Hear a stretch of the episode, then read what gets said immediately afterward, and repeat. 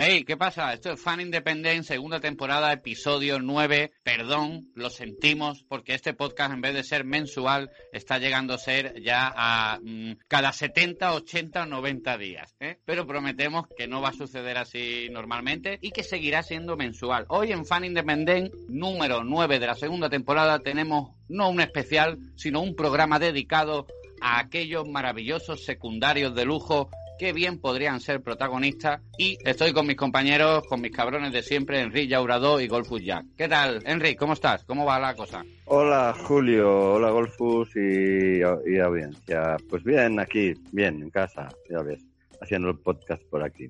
Eso es bueno. Eh, Golfus, ¿cómo va la cosa? ¿Ya seguimos vivos? Sí, nenita, te pongo cachondo, ¿a que sí? Perdón, perdón, buenas tardes a todos, buenos días, buenas noches. Que nada, que me estaba poniendo en el papel del secundario que me ha tocado, sobre el cual me ha tocado investigar, que ya lo conoceréis todos, porque aparte de ser famoso, porque es, porque es más feo que una nevera por detrás, también tiene los piños que parece el suelo de un vertedero. Ya está. Entonces, sí, me, también me, se le podría reconocer como me he venido arriba, señor Powers. ¿Verdad que lo comprende? Yo te iba a decir que también se le conoce como uno de los personajes, o por lo menos el, el que lo dobló, que era Florentino Fernández. Sí, sí, que fue cuando, que, que, a ver, que te digo ya, la primera peli de la, de la trilogía es buena, pero la, la trilogía gana bastante cuando es Florentino Fernández el que empieza a doblarla. Claro, y cuando ya media España intenta imitarlo a, a la voz de, del propio personaje, ¿no? Dime, Henry, ¿qué querías decir? Perdona, perdona, que me ha llamado la atención Florentino Fernández. Sí, Florentino Fernández doblaba. Claro, a... claro. A ver, a ver, Florentino doblaba, Fernández bueno, no era el presidente. Básicamente. No, es, no, no, era el presidente del, del, del, Madrid. Pérez, Pérez, ese no, es Pérez. Ese, ese es Florentino Coño. Pérez, Enrique, por favor. Joder, vale, Centra, centrate, vale, perdón. Sí, escúchame, centrate, no, no centrate el aguacate, boludo. Boludo, no confundamos a Julio boludo. Alejandro con Julio Iglesias. Que si yo fuera Julio Iglesias no estaría aquí ahora mismo con vosotros No, no, no, ha haciendo un una podcast. Estarías pagando pensión a todos tus hijos. Eso Bueno, no también. tengo hijos, así que Eso mira mi también, libro. eso también. Bueno, vamos a empezar Fan Independent, episodio 9 de la segunda temporada.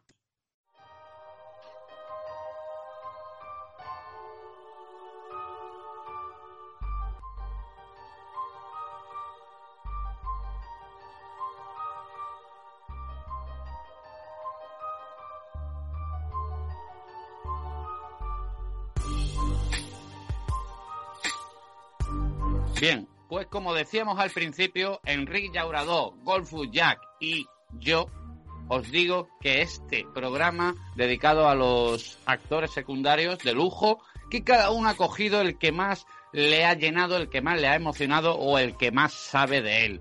Y cada uno hemos hecho nuestra sección a nuestra manera. Pero yo he elegido hoy a Christoph Waltz. Christoph Waltz es un actor secundario que así, a bote pronto, la mayoría de nosotros lo recordará por las películas que fue donde dio más petada y ganó Oscar y todo y le dieron un montonazo de premios por la película de Tarantino de Malditos Bastardos. ¿Qué te parece, Enrique? Oh, oh, oh. Christoph, Waltz, ¿qué te parece a ti? ¿Sabes quién es? ¿Le pones Pues cara? Sí, sí, sí, sí, sí, ahora lo, lo he ubicado. Ahora cuando has dicho el título de la película es De cuando lo, lo he ubicado. Bastardo hasta hacía entonces- de cazarrecompensas de judíos que estaban todavía ahí escondidos. Sí, sí, Sí, ahí pero es que, ah, vamos a ver, ese, ese papel, ese papel podría haber sido fácil de interpretar, ¿vale? Llegas allí, te pones un uniforme nazi, eh, empiezas a, a matar judíos porque es lo que vas a hacer y eso lo podría haber sido cualquiera. Pero es que este hombre le da un papel, ¿vale? Perdóname el taco, pero le da un aporte al papel de, de puto psicópata de mierda que es que encima disfruta. Y dices, Sí, "Me sí, he sí, sí. enamorado". Es que el, el Sí, propio sí, Tú ves, tú ves la peli, o sea, tú ves la peli y dices, ya, ya me ha preñado de secundario, o sea, ya me ha preñado el cerebro, me encanta este hombre. Bueno, Sí, eso es porque me se metió encanta. mucho en su papel. Claro, claro, eso es lo que iba a decir Enrique, que, que él en varias entrevistas posteriores al, al éxito de, del personaje en Malditos Bastardos de Quentin en el 2009, dice que, que él le da su propio rollo, pero cuenta Quentin Tarantino también que sin el propio Christoph, ese personaje de, de Hans Landa, que se llama, no hubiese llegado a tener repercusión que tiene en la película, independientemente que esté Brad Pitt y que estén todos los secundarios que también salen en esa peli. De hecho, de hecho es el, el, tipo de, el tipo de actor que tú lo ves, ¿vale? Eh, y cuando tú quieras hablar de él con los colegas, con los amigos, que no hmm. recuerdes el nombre y dices, dices, coño, el peado de malditos bastardos, y ya te sale. sí, sí. es más, tiene, una peculiaridad el personaje en Malditos Bastardos de 2009, que es un cazador de judíos que está orgulloso de serlo, porque a diferencia de sus antecesores, él piensa como los judíos que se escondían en aquel momento, en, en, aquel contexto de la peli, porque se adapta a las circunstancias. Luego, cuando la, la película va avanzando y va llegando a su clímax, él dice, un momento, y llega a un acuerdo con el personaje que interpreta Brad Pitt para decir, mm, vale, me voy a desmarcar y me voy a adaptar a las circunstancias, ¿no? Independientemente que es un hijo de la gran puta, porque la propia película en, el principio lo demuestra. Que ahí es cuando, que ahí es cuando sale Brad Pitt que saca la navaja y ya le dice, no, no, no, tú te vas a ir de aquí y todo el mundo va a saber que eres un puto nazi. Es un personaje que a mí, no solo en la película, sino mm, en, lo que, en lo que gira alrededor de él, que es toda la historia, a mí me motiva porque en Maldito Bastardo, él, como decía al principio, se adapta muy bien a las circunstancias. Y se adapta a las circunstancias como, como tirarse un peo al lado de un bebé. Es un vacío legal que nadie se va a enterar, el bebé no lo va a decir y el bebé se queda como, como, como Landa. El, bebé con el peo se queda igual que, que, Landa. No pasa nada, el bebé se adapta a las circunstancias. Por favor, Julio, por favor, ese, ese chiste ha sido tan negro que se va a poner a recoger algodón, por favor. Ya, pero no, se ha entendido mucho, ¿eh? pero bueno, no pasa nada. Es que Julio, sabes, perdona, pero ¿sabes qué pasa? Que ha habido ciertos momentos que se te escuchaban recortados. Y lo llaman el perfecto villano. Yo digo, perfecto villano, ¿qué pasa? Que es que a los otros les falta algo, una nariz, un muñón, que los demás son imperfectos, no lo llego a entender. Luego, el actor Christoph habla cuatro idiomas, no sé si lo habréis notado, eh, sobre todo en la película de Malditos Bastardos, lo demuestra hablando un poquito de italiano, hablando en perfecto alemán y, lógicamente, cuando la grabara, hablando en inglés. Él habla cuatro idiomas. Eh, os digo una cosa, el tío habla cuatro idiomas y eso está muy bien. Y diréis, ¿por qué? Pues lo voy a decir. ¿Por qué, Julio? ¿Por qué? Insultar en cuatro lenguas le da mucha poesía a las cosas. Porque no es lo mismo, no es lo mismo decir puto nazi en inglés que decirlo en italiano. Puto nazi de mierdi, puto nazi. No es lo mismo, no da el mismo contexto, no da el mismo miedo al judío. El judío tú la vas y le tienes que ir de cara, le tienes que hablar en, italiano, no, joder, en alemán, para que se caguen los pantalones pero tú se lo dices en italiano y ya no es lo mismo. Ojo, que Cristo Wall también habla austriaco. ¿Por qué habla austriaco? Porque es de padre austriaco y madre alemana. A pesar de haber nacido en Austria, heredó la ciudadanía alemana de su padre. ¿Qué tú dices? ¿Heredó la ciudadanía alemana de su padre? Que yo digo, vaya mierda de herencia, ¿no? Una pues ciudadanía. Hola, hijo. Esto es lo que has heredado, la ciudadanía austriaca. De tu madre ya tienes la alemana. Eso es como... Pues ya, pues sigue. Claro, como, como es que dice, pues toma una tuerca y al lado va el tornillo, ¿sabes lo que te digo? Pues, no, pero digo yo, no mira, no, que quiere decirte que me has, hecho recordar ese, ese villano secundario también que fue muy, muy carismático, eh, a pesar de salir poco tiempo, no sé si te acuerdas en, en Matrix Revolutions, no, perdón, en Matrix Reloaded, en la segunda parte, que salía un villano llamado Merovingio, que se pasaba, se tiraba un discurso y de, que si la causalidad, que si tal, que si cual, y de repente el tío empezaba a hablar de eso, de lo que tú dices, de que insultar en otro idioma da caché. Entonces, claro, se, podía, se ponía a decir una retaída de insultos en francés que dices, que tú traducías y dices, me ha llamado maricón de eh, mierda, Pero, eh, elegantemente. Henry. Eh, perdonadme, pero lo que está diciendo Abel es verdad. Eso, mira, hay unos insultos en catalán y, y, es verdad, hay algunos que son traducibles y hay otros que son intraducibles, ya lo pone ahí, están subtitulados y los que no se pueden traducir ni subtítulo ni nada, ¿no? Claro, porque son tan puros, ¿no? Son tan tan locales, ¿no? De hecho, de hecho yo mismo siendo de allí, algunos ya ni siquiera recuerdo qué significan. Y, es que no se pueden traducir por eso, porque no tienen un significado, no, no, no tienen una traducción, ¿sabes? Son frases hechas y queda raro. traducción. Claro. Bueno, es como. pero era también lo que, lo que dice, a ver, ¿eh? una retraída, pa, pa, pa, pa, pam. Así del tirón, pero súper rápido y flipas, ¿eh? Un mogollón de insultos en un 10 segundos. Una metralleta de, No, que esto es como, como el valenciano, ¿vale? Esto es como el viejo chiste que dice, hey, ¿cómo tú te encuentras con un castellano y te dice, hola, buenas, ¿qué tal? ¿Cuánto tiempo sin verte? Oye, ¿qué tal la familia? ¿Bien? Los, eh, la, ¿Trabajo bien y tal? ¿Todo bien? Hey, ¿qué tal? ¿Vas, ¿Vas aquí, vas allí, quieres que te acompañe y tal? Un valenciano se cruza contigo y te dice, ¡yey! Y ya se entiende todo. Ya, ya, ya incluye el hola, ¿cómo estás tú? Tu padre, tu madre, tu abuela, el hijo, la niña, el problema de hemorroides, todo, todo, todo.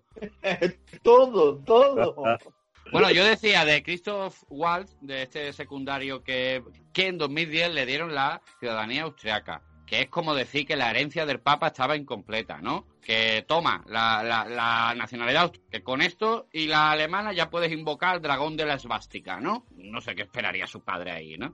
Total, Walt ha reconocido en muchas entrevistas que su amor, su, su gran amor por la ópera, el canto y los musicales. Y tú dices, oh, qué sorpresa, ¿no? En la música en general, es lo que le gusta a Cristo Wolf. Y ya para acabar mi sección, amigos, amigas, simpatizantes de los podcasts y de los secundarios de lujo, quiero hacer una pequeña lista de, porque claro, todas sus películas son muchas, no he reconocido hasta que no empieza a trabajar con Tarantino, pero casualmente es con, con el director con el que obtiene más, más premios de secundario, ¿no? Entonces he hecho una pequeña lista de nueve, porque una ya os la he contado, que es Django, no, perdón, la de Maldito Bastardo, y la siguiente, para mí, el número uno de él, diría Django Desencadenado, de Tarantino también, del 2012, donde interpreta al ayudante del torturado protagonista. Y claro, nunca olvidemos la muela del personaje que él interpreta ahí como topo, ¿Recordáis la muela en el carro del personaje que él hacía? Pues, ahora mismo no, pero gracias, gracias por cargaros, gracias por cargaros una imagen muy buena de la película de Christopher Wall. Muchas gracias. Gracias, gracias por, por no tener ni puta idea de lo que os digo y no acordaros de esa escena de eh, Django desencadenado en la que Christopher Wolf pues hacía ese papel mm, para engañar a los malos, digamos, de la peli eh, hacía como de dentista y llevaba un carro y en ese carro arriba, ¿habéis visto estos muñecos de Elvis que se tambaleaban en la carrocería de un coche dentro? Bueno, en la, el salpicadero. Sí, sí. Pues era lo mismo, pero en forma de muela y más grande. Entonces tú ves el ah, carro y así, así. Se movía hacia adelante, hacia detrás. ¿Habéis, observado mi gran capacidad para imitar el sonido de una muela moviéndose en un muelle? Sí, sí, sí, sí, Van a llamar para los efectos especiales de la próxima. Dime. Pero no, Julio, sí, eh, esa película que estás diciendo tú, yo la he visto. Que pasa que en ese momento no, no, recordaba la escena que estabas contando. No recuerda la escena, vale. No pasa nada. Pues míratela. Esto es fan independiente y también sirve para eso. No, ¿eh? no, ya la, ya la vi y la volveré a ver. Vuélvetela a mirar, que yo la he revisto. No he revisto todas las de Christoph Waltz, pero sí me he revisto algunas de sus mejores. La siguiente, para mí, aparte de Malditos Bastardos y de, y de Django Desencadenado, también hizo una que es imposible de encontrar en Alemania, pero para mí la siguiente es la que hace de Herr Lehmann, que hace que es ambientada en la época de la caída del muro, donde el dueño de un bar berlinés es testigo de las conversaciones de sus clientes, que, en las que son todos bohemios artistas que disfrutan de la supuesta libertad hablando. Esa película de 2003 se llama Lander Hoffman. Es una película alemana. La siguiente es de Roman Polanski, que es la que yo he querido incluir también en esta mini lista de sus mejores, en la que también hace de un secundario y en la que Roman Polanski adapta la obra de una escritora llamada Yasmina Reza. Y ve vemos a un Waltz mm, donde en los 80 minutos de la película, como secundario, se lo come con papas a todos sus compañeros. Un dios salvaje se llama la película de 2011. Y también participa en el Tour de los Muppets. No sé si recordáis esta película, Golfus. El tour, de los, Muppets. de James Bobin. Bueno, pues aquí Eh, Christoph pues no. hace de inspector que finalmente lo que hace es seguir como la, la aventura de los de los Muppets, ¿no? Que son como que hacen como un tour por los teatros y están como dentro de la historia como reconocidos como que forma parte de, de eso, ¿no? Pero en una de las más conocidas es en la película de Tim Burton de 2014 tan famosa Big Ace. ¿Os acordáis? ¿Eh? ¿Cómo? ¿No, no os acordáis de tampoco de su personaje en Big Age, Ojos Grandes? No, o- No, hoy, hoy se han propuesto lo- trolear el podcast. Bien, que sepáis que esta mierda de podcast Te has dado hoy, cuenta tú también, ¿verdad? eh, que también sale en una de las últimas de James Bond haciendo de villano, en Spectre. Ah, Hostia, ahí sí. creo que sí. Sí. Pues Eh, ahí lo. A uno de los villanos clásicos, porque se ve, yo no he visto la peli, no me ha dado tiempo, pero la tengo pendiente como para verla como en honor a Christoph. Esa era otra de las que luego ha participado también en películas de dibujos poniendo la voz, como por ejemplo Epic, Eh, El Mundo eh, Secreto. Dime, Henry. Julio, perdón una pregunta. ¿Has, has dicho Daniel Craig? No. No, no, no. he dicho Daniel Craig. Vale, en una de vale, que sale no, una- he dicho sale que una no de James Bond. Daniel Craig. No, no, no, no. Vale. Yo lo, lo he relacionado por eso, por, porque has dicho que aparece en esta película de Sí, 007. Vale, Sí, en pues, la otra mira, famosa en la que sale... No, es que hablando de esto, quería comentarte una cosa muy, muy Dime. curioso. Lo vi otro día en una película, una, era una peli en la tele el otro día que, que vi a Daniel Craig en una peli que era mezclando comedia y estaba en una, encerrado en una cárcel y tal, ¿sabes? Y se le ve como bastante envejecido, ¿no? Tendrá yo menos 70 años, digo yo, yo qué sé. O, o maquillaron un mogollón que parecía un viejo, no parecía él, la verdad. Eh, Vale. Pero fue curiosa. Un día ya hablaré de esta película. del, me, del me la apunté. ¿no?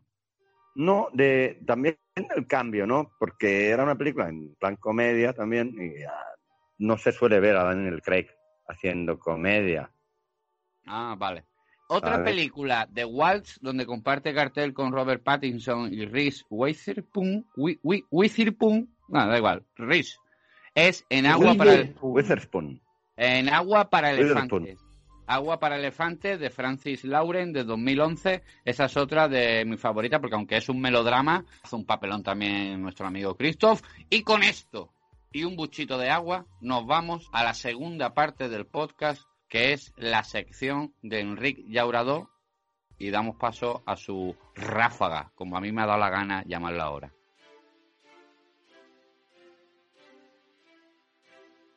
Aquí estamos, con Enrique Llauradó, nuestro reptiliano favorito, que viene a hablarnos hoy de un personaje no, de un personajazo, Vaya, de un clasicazo. Hola, mira, pues mira, eh, hoy voy a hablar de una peli en la que el protagonista es Bill Murray. Oh, Ya Bill sabéis, Murray. es súper conocido. ¡Oh, Eso. sí! ¿Eh? A mí me, me gusta mucho ese actor. Eh, eh. Bueno, eh, voy a empezar con esta película. Se llama Los muertos no mueren. Los ¿de muertos. acuerdo? es- esa ha sido una de las últimas, ¿no? Sí, sí, La eh, no es tengo muy antigua. pendiente. Mira, tengo aquí el año del, del 2019, o sea que no es Una vieja, película- vieja no es. Bueno, vale, sigue, sigue. Luego te diré mi opinión sobre la peli, esa en concreto. Exacto. Eh, mira, pues eso, a lo que iba. Es una producción estadounidense, ya he dicho el año, así que para qué voy a repetir. Eh, género, para mí, comedia, terror y zombies. Guio- dire- la dirección y, y- y el guion están a cargo de Jim Jarmusch, o algo así. Creo que se Jim pronuncia así, pero perdonadme el inglés. Jarmusch, eh, no, Jarmusch, se escribe así, pero la, la U muchas veces en inglés se pronuncia como A, según como Ya, venga, pero- ¿eh? Ya, pero no sabes si es inglés, él. Bueno, por el nombre sí, por el apellido no lo tengo tan claro. ¿Mm? Pero bueno, en fin, otra parte. Luego las productoras, eh, An- Animal Kingdom y, y otra que parece como alemana, diría yo, porque que es una, no sabría si pronunciarla como Film I Bust o Film and Bust, no, no sabría. O a lo mejor una mezcla de una judía y dos, alemana. No lo sé, tiene una con dos puntitos arriba y suena un idioma de estos alemano tipo. ¿no? A lo mejor es un, es poco- un cruce racial entre alemanes y judíos. Por, eso mismo, no, por eso mismo no sabría pronunciar bien este apellido. Es un crossover. Sí, y bueno, ahora mm, te cuento los intérpretes, ¿eh? que Sí. luego ya vamos con lo siguiente. En, este, en esta película hay muchas caras conocidas, muchos cameos. Solo mencionaré los protagonistas principales y los que más me suenan a mí. ¿Eh? Sí. Eh, por supuesto, ya lo he dicho, el incomparable Bill Murray, que hace de sheriff del pueblo. ¿Mm? Adam Driver, que, que es su ayudante en la película, el ayudante del sheriff. Es, es conocido por su papel en Star Wars. Sí, eso te iba a decir, sí. Sí. En Sí, el nieto de, la- de, la- de Vader. Exactamente, la, la- la misma la que el- el- El- hace de hijo el- de el- Harrison ¿cómo Ford. Sí. Sí, ¿Sí? sí, el, el, el notas, el notas este, el que tiene problemas de, de control de la ira. Sí, el, que nunca le, siempre esté cabreado. el que nunca le cambian el Sí. peinado. Bueno, ta- también Sí, ha eh, hecho otras eh, pelis curioso- que ahora Mira. no recuerdo el- Golfo, sí. qué. Dime. Dime, No, co- como curiosidad, como curiosidad, cuando se estrenó esta, la de la primera película de la última trilogía, eh, hizo, hicieron un gag, hizo el, el mismo un gag eh, parodiando al jefe infiltrado. Entonces Anda. es gracioso ver cómo está allí con las gafas, con las gafas puestas y demás, y de- como, como queriendo infiltrarse que no lo reconozca nadie, y de repente hay otro hablando mal de él y se pone a estrangularlo con la fuerza y dice, vamos a ver tú, el tema de la infiltración no lo llevas muy bien, ¿no? No lo llevas, no lo llevas, no, ya, ya, no lo dominas, ¿verdad? No, no, no, no. Eh, ¿Puede ser Bueno, que también bueno, salga no, no, sí. Tilda Swinton, Henry, en esa peli? Sí, señor, sí, señor, sí, señor. Ahí lo has dado, exacto. Pues y prosigue. bueno, iba a decir, iba a decir también que este hombre, eh. Adam Driver, aparte de ser conocido por, por el papel de Star Wars, eh, ha hecho otras películas también. Ha hecho unas cuantas. Una- pero hacía de agente del gobierno o algo así, ¿sabes? Muy, seri- muy serio y tal. Mm. Eh, ha hecho unas cuantas, vamos. El hombre no, no, no es la primera peli que hace. Sí, también claro. es conocido por su papel secundario en la serie Gear de Lena Durhan de HBO, que ahí es cuando todavía no Sí. la habían fichado para, para la Guerra de la Galaxia, que tú dices, Claro, bueno, si él- eres el claro. nieto de Vader, no le puedes cambiar peinado o el corte de pelo, por Ahí favor. está, es que, eh, vaya, es Estamos que en la es verdad, galaxia en el año 3500. ¿Tú te crees que el nieto de. Vader va a llevar ese pelo de Esa melena, los 60? ese pelo, que es tan, tan, sí, porque ahí Por llevaba el pelo feo. favor, de verdad. No, pero es que vamos a ver, también, fíjate, fíjate una cosa, con la mala hostia que tiene este chaval, o sea, es que no debe ser, mm, no debe ser bonito ser su peluquero. Imagínate que le hace un trasquilón a tomar por culo muerto. Al final es que te Yo tengo queda, una te teoría, queda ¿eh? la galaxia vacía de peluqueros. Yo tengo una teoría te y es que tiene la oreja muy grande y muy fea y por eso no se quiere cortar ese tipo de peinado porque si no se le vería. Oye, a mí me A pasa ver, igual, Solo ¿eh? las orejas, Con Bueno, las quiero orejas. decir, solo las Tú- orejas. lo más ¿Tú lo, destacado a has lo visto, mejor. ¿Tú lo has visto el pedazo narizón que tiene? eh, Sí, sí. que lo invita un fin de semana a hacerte una a hacerse una loncha de polvito blanco en el lavabo y te deja sin existencia de una aspiración, por favor. Venga Sí, ya. que tiene, No, no, que la la, y las orejas, dice. que tiene la no, muerte no, no, del loro. No, no, oye, que lo que dice Abel es cierto, no es una persona precisamente lo que yo diría o lo que yo llamaría súper fotogénica, ¿eh? ¿En qué momento se ha convertido Fan Independent en prensa rosa cinematográfica?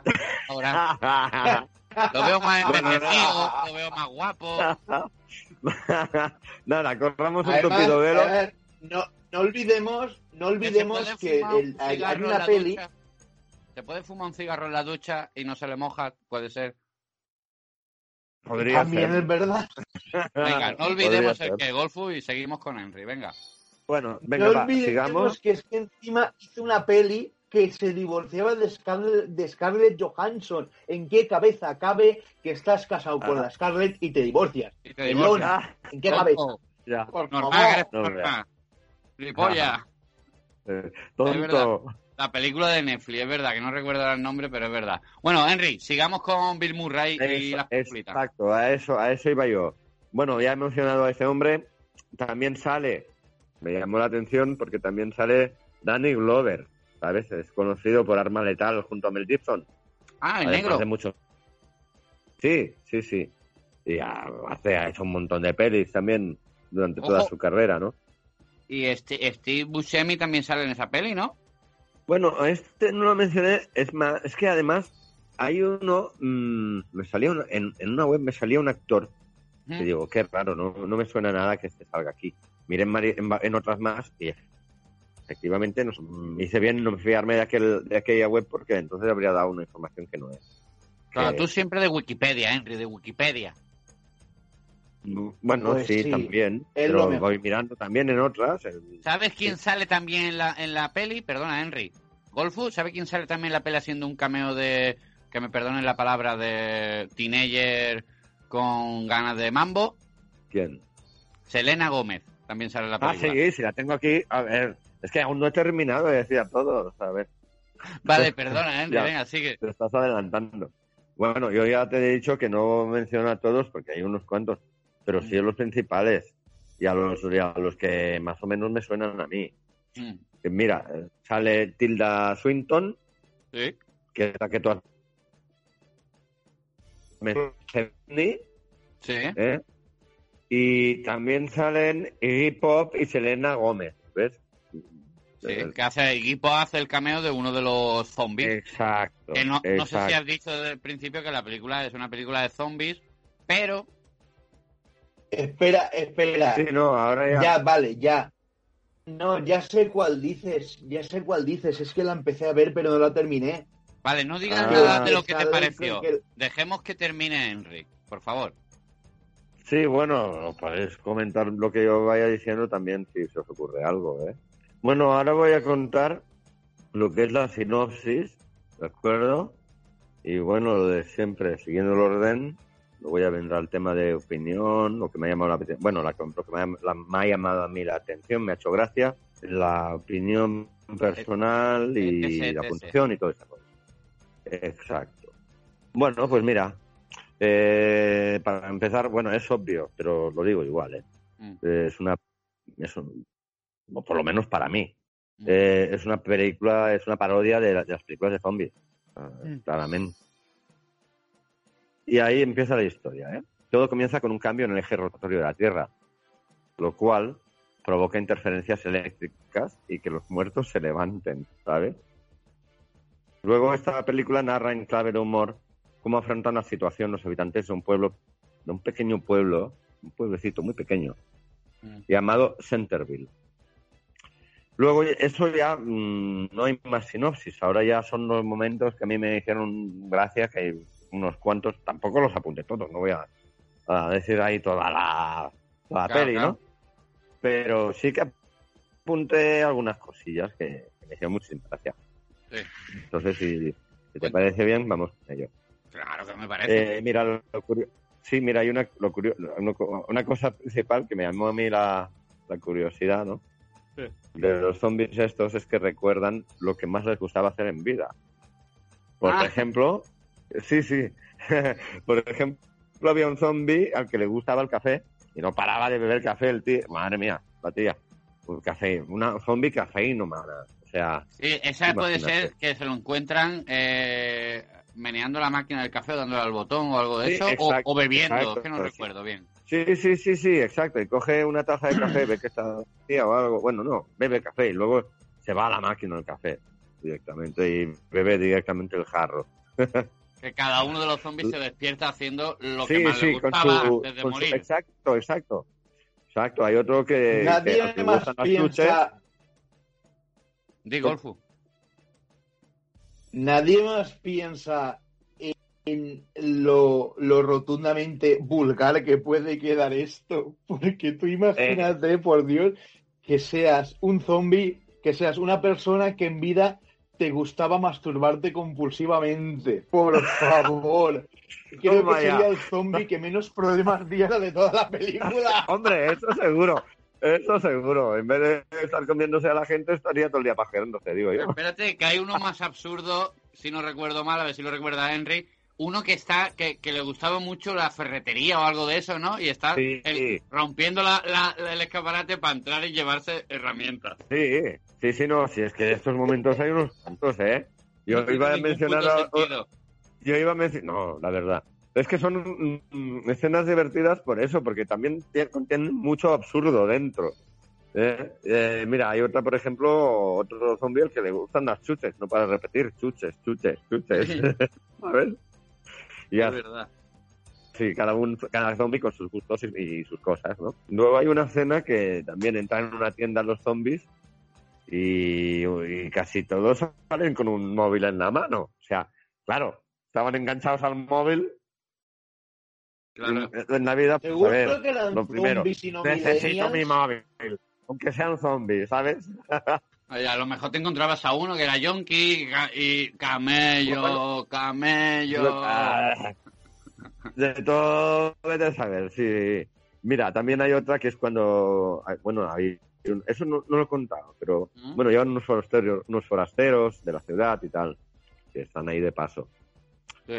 Y cuando llegan para, bueno, ahí, ahí a la, ¿cómo lo llamaría? ¿A la comisaría? gasolinera, ahí donde tienen la tiendecita y tal. Ah, No, vale, donde- sí. Para repostar y, por pregun- y para de- preguntar por un motel y tal, exacto. Sí. Eh, pues a hay una, hay una, como un video, bueno, en esa tiendecita, que, venden un poquito de todo, pues ahí, ahí, bueno, hay unos niños y tal, y cuando se despiden de- del tío de la tienda se dicen unas cosas que no sé qué. Luego, cuando salen a la calle, uno del pueblo les saluda, eh, chavales, chavales, ¿qué tal? Y le responden, el niño le responde con un chúpamela, no veas tú, joder. Sí, porque una de, el personaje que hace Selena Gómez como que tontea con el dependiente, Sí. que es como el típico Sí. friki que está trabajando y a la vez leyendo un cómic exacto. o algo de eso, ¿no? Exacto, que cuando están hablando llega un momento que se iluminan como unas estrellitas o, Sí, o diciendo, cositas doraditas "Oh, alrededor de la cabeza de Oh, ella. quiero mojar el churro. Sí. ¿Cómo podría? Sí. Sí, que, sí, sí. que no se Bueno. nota para nada en toda la película No que se no se nota, nota. ¿no? No se nota. No se nota. No. Bueno, eh, voy a continuar porque, mira, eh, esto sí que en parte forma parte de, forma parte de la sinopsis. Sí. Son cosas que hay dentro que no he contado, pero como me han hecho gracia las cuento dentro del apartado de cosas que me han hecho gracia y no como Muy bien, Henry. como tal. Muy bien, claro. Tú ordenado, como siempre. Hombre, lo tenía todo súper desordenado. Lo mío me ha llevado a ordenarlo. Eh, mira, lo primero que me hizo gracia, eso Sí. es un po- al poco de empezar la película, Sí. es cuando un vecino del pueblo, que es Danny Glover, se encuentra con los cadáveres de dos empleadas de, de- de una de la cafetería del pueblo. Sí. Y todos, ¿eh? y eso, y eso me, eh, ya te digo, ¿eh? todos, ya te digo, cuando son todos, son todos, a medida que van llegando, dicen exactamente lo mismo. Diantre, ¿qué ha sido? ¿Un animal salvaje o varios animales salvajes? O sea, y todos iban preguntando lo mismo. O sea, ya solo con eso ya... Ya van tirando, ¿no? Cualquier extrañeza Sí, de sí. diantres. ¿Qué ha sido eso? Un todo animal. es- sí, sí, y todos decían exactamente las mismas palabras, copiadas. O sea, Lo que, a mí, personaje lo de- que a mí me llama la atención, Dime. lo que a mí lo que a mí me llama la atención es que no le, todos los del pueblo no le hayan preguntado por el simple hecho de ser negro no le hayan preguntado, ¿no las habrás matado tú? no, Claro, eso el- también es curioso, sí, pero bueno, Es se ve el que pueblo falta, todavía. Bueno, es el típico cliché, pero ahí no ocurre eso. Y Por eso decía que es el cliché que falta.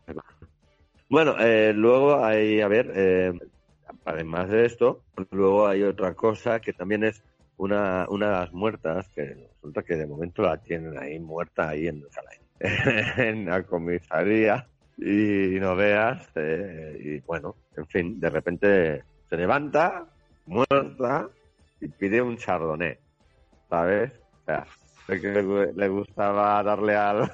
¿Le gustaba ponerse moraica? Al alpiste. Eh, exacto, y claro. Le daba y fuerte y claro, duro. lo- lo- claro, claro. Lo gracioso es cuando le cortan la cabeza y ya, bueno, sale la cabeza rodando por ahí, el, el- el cuerpo se desploma Mm. y ya está, parece que ya está.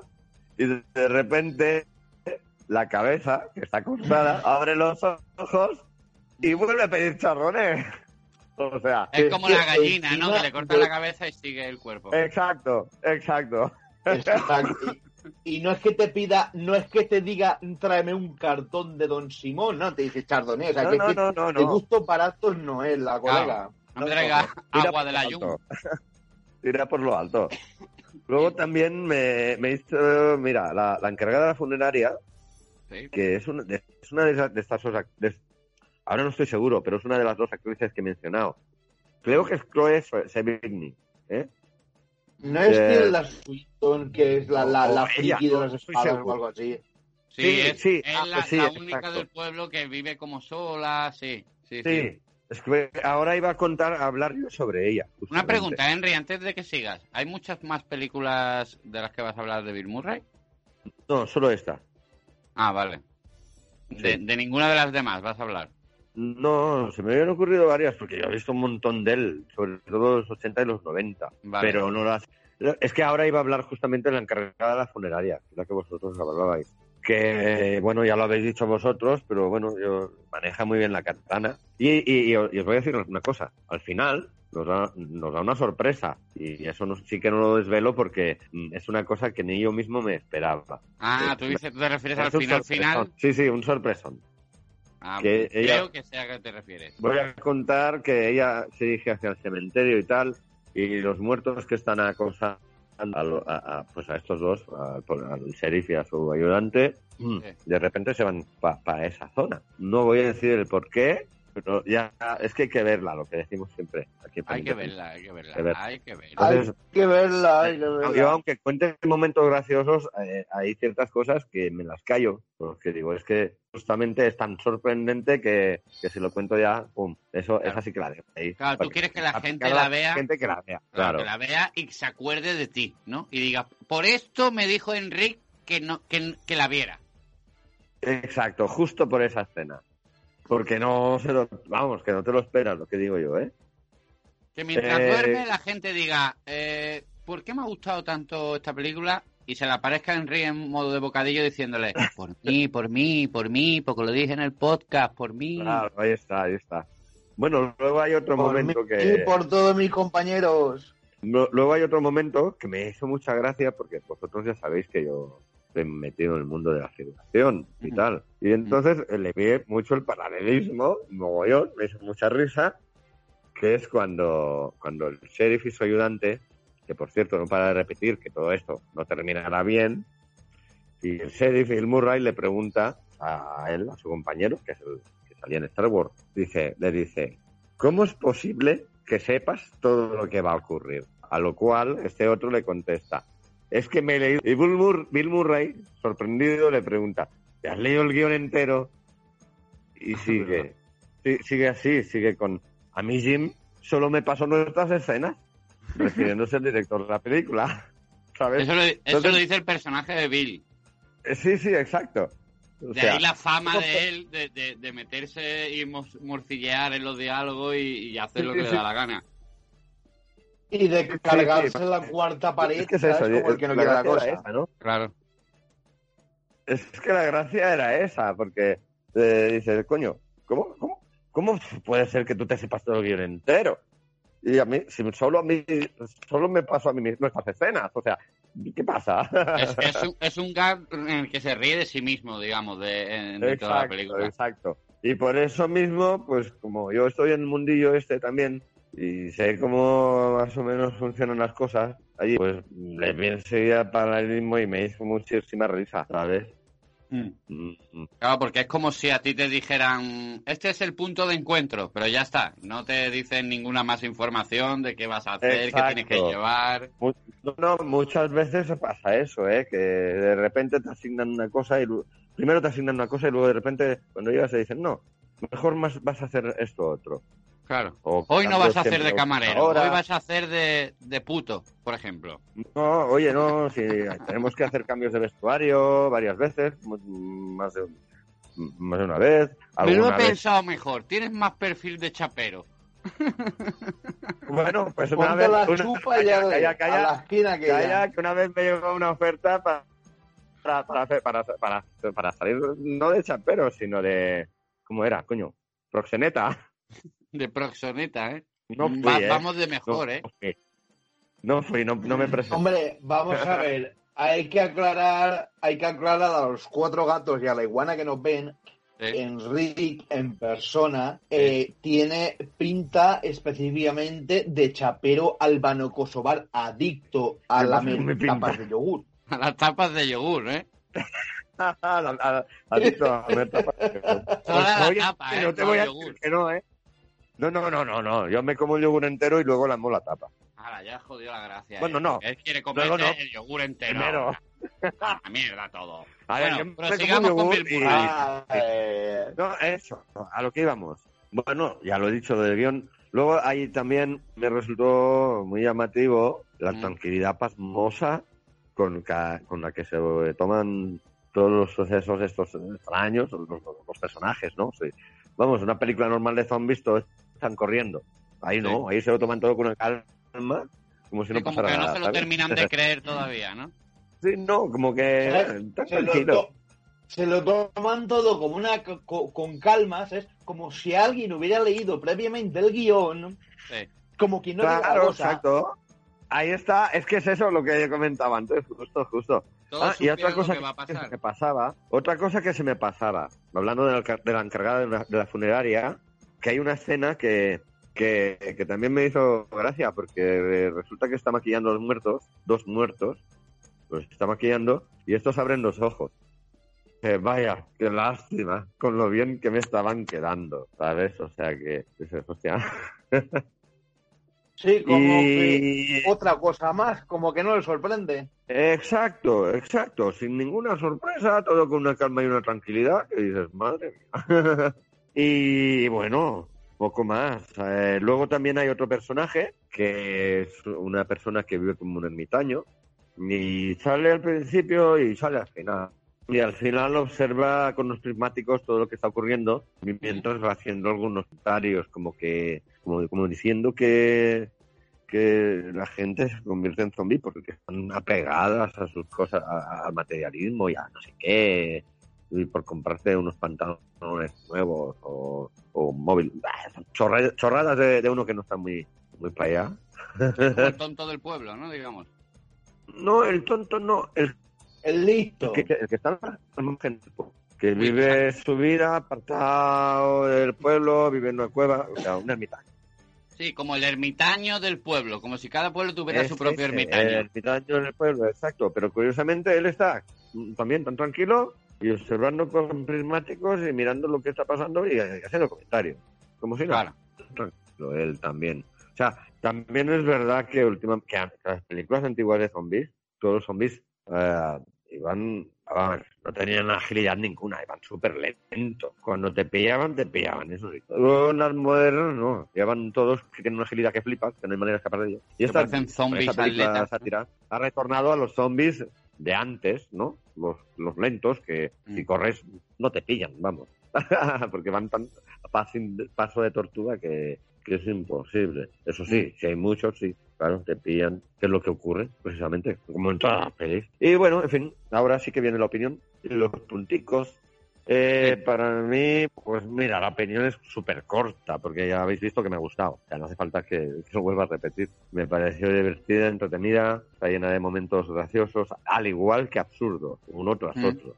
Esa es la gracia. Eh, son todo muy, muy absurdo, muy graciosos. Luego, puntos, justamente por eso, por, por la absurdez, por, la, por el humor. Está llena de, de puntos de humor esta película. Y ya te digo, cuantas más veces la, la veía, más me reía. Yo la recomiendo al 100%. De hecho, quería añadir que, este, que esta película no tuvo que no las tuvo, pero a mí me ha gustado. Y como no hablo como un experto de cine, porque no lo soy, sino como Sí. un espectador más, te gustan las películas, que Representas al espectador.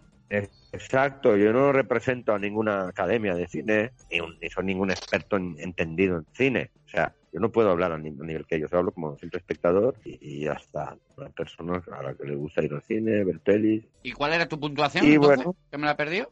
Ocho, ocho Ah, un puntazos. ocho puntazos de sutura. Sí. Le. Ocho mandanguitas. Vaya, vaya.